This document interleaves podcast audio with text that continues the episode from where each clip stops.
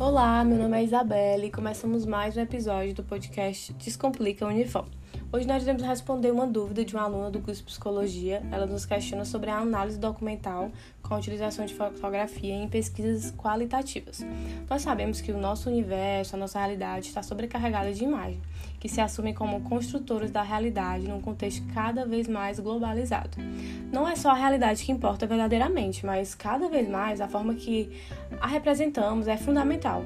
E é nessa linha de pensamento que emergem novas e diferentes formas de representar o real. Então, para matar a curiosidade dela, nós trouxemos o pesquisador Ícaro, que recentemente publicou uma pesquisa que se utiliza desse método. Então, Ícaro, de que forma a gente pode atrelar a imagem com a pesquisa qualitativa? Você pode nos falar mais sobre esse método e sobre a sua pesquisa?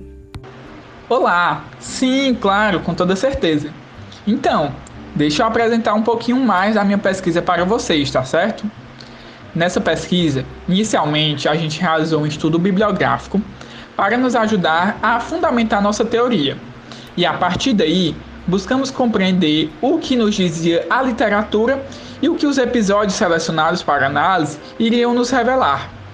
Dessa forma, a gente selecionou alguns episódios do desenho animado As Meninas Superpoderosas, tanto da animação original dos anos 90 quanto do reboot que aconteceu em 2016 e assim, a partir dessa análise, nós investigamos criticamente as imagens e mensagens veiculadas ao público infantil, né? E assim, essas contribuem para a construção da representatividade, com o propósito de compreender elementos da cultura contemporânea, sabe?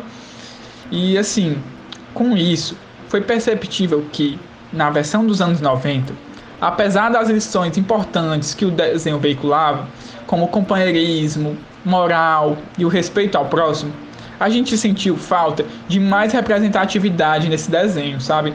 Pois as únicas mulheres retratadas na cidade, além das minas superpoderosas, claro, são a senhorita Belo e a professora Kimi, com corpos e tarefas estereotipadas, né? Uma era a secretária do prefeito e a outra se tratava da professora. Ou seja, limita muito essa questão da atuação da mulher na sociedade. E já na versão de 2016, a gente vê as meninas superpoderosas mais engajadas em uma luta política e pedagógica. Essa luta, por sua vez, é muito mais social e direcionada às discussões de identidade de gênero, sexualidade, e essas discussões acontecem de modo muito mais contundente, né? Mesmo que o recorte social geral não, não aborde questões étnico-raciais nem de questões de classe. Então é isso, pessoal. Ícaro, muito obrigada pela contribuição. Eu acredito que esse conteúdo ele vai acrescentar e descomplicar a vida acadêmica de muitos alunos.